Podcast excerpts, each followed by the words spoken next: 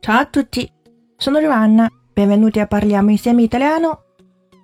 今天我们要讲的内容是 sciopero。因为最近的一个热门事件，C 罗将要转会意大利的尤文图斯队，所以爆发了菲亚特工人的抗议。我们一起来看这一则新闻吧。Mentre i tifosi bianconeri esultano immaginandosi una stagione sportiva spettacolare di Cristiano Ronaldo, nello stabilimento Fiat di Melfi in provincia di Potenza, scoppia la protesta degli operai che hanno indetto due giorni di sciopero di fronte alle enormi spese affrontate dalla famiglia Agnelli per la superstar portoghesi. Mentre i tifosi bianconeri esultano，当斑马军团的球迷欢呼的时候，我们说 bianconeri 就是尤文图斯队球衣的颜色了。Immaginandosi una stagione sportiva spettacolare di Cristiano Ronaldo。 Imaginandosi 是使用自反动词 imaginarsi 作为副动词，所以变位的时候是先变副动词 imaginando，然后呢，自反代词 si 还是放在动词变位的后面，注意它的重音是 imaginandosi。他们幻想一个拥有 C 罗的美妙赛季。Nello stabilimento Fiat di Melfi in provincia di Potenza，而在博旦萨省 Melfi 的菲亚特工厂。scoppia la protesta degli operai，爆发了工人的抗议。啊，scoppiare 表示爆发。Che hanno indetto due giorni di sciopero，他们要宣布组织为期两天的罢工。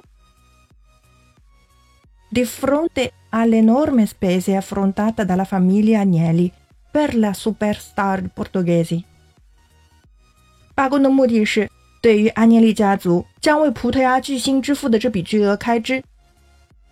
因为 sciopero 在意大利是合法的，得到批准就可以罢工了，所以我们经常能看到罢工。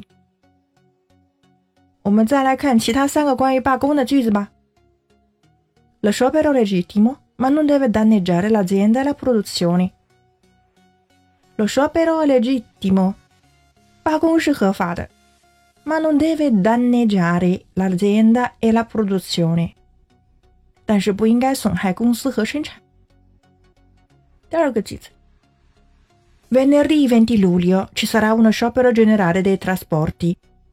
Riguarderà treni, aerei e mezzi pubblici locali. Durerà in totale 24 ore. Venerdì il 20 luglio ci sarà uno sciopero generale dei trasporti. 七月二十号，礼拜五会有一场交通部门的总罢工。Riguarderà treni, aerei e mezzi pubblici locali。Riguardare 这边表示涉及，涉及到火车、汽车和当地公交系统。Durerà in totale ventiquattro ore，总共将持续二十四小时。第三句，Lo sciopero sta avendo e avrà conseguenze anche sul traffico aereo.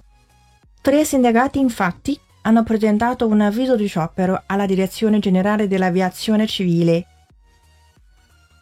Lo sciopero sta avendo，罢工仍在进行，e avrà conseguenze anche sul traffico aereo，并且会影响到航空交通。Tre sindacati infatti，事实上呢，已经有三家工会，hanno presentato un avviso di sciopero alla Direzione Generale dell'Aviazione Civile，已经向民航总局上交了罢工通知。今天的话呢，基本上是一些新闻用语。 难度会比较高一些，最好是有 B 一或者 B 二基础，听起来会比较容易。关注微信公众号“咖啡意大利诺”，乔瓦纳的意大利语频道。本期是第一百六十四期节目，请输入关键词幺六四即可获得完整文本。Ci vediamo la prossima volta e parliamo insieme italiano. Ciao。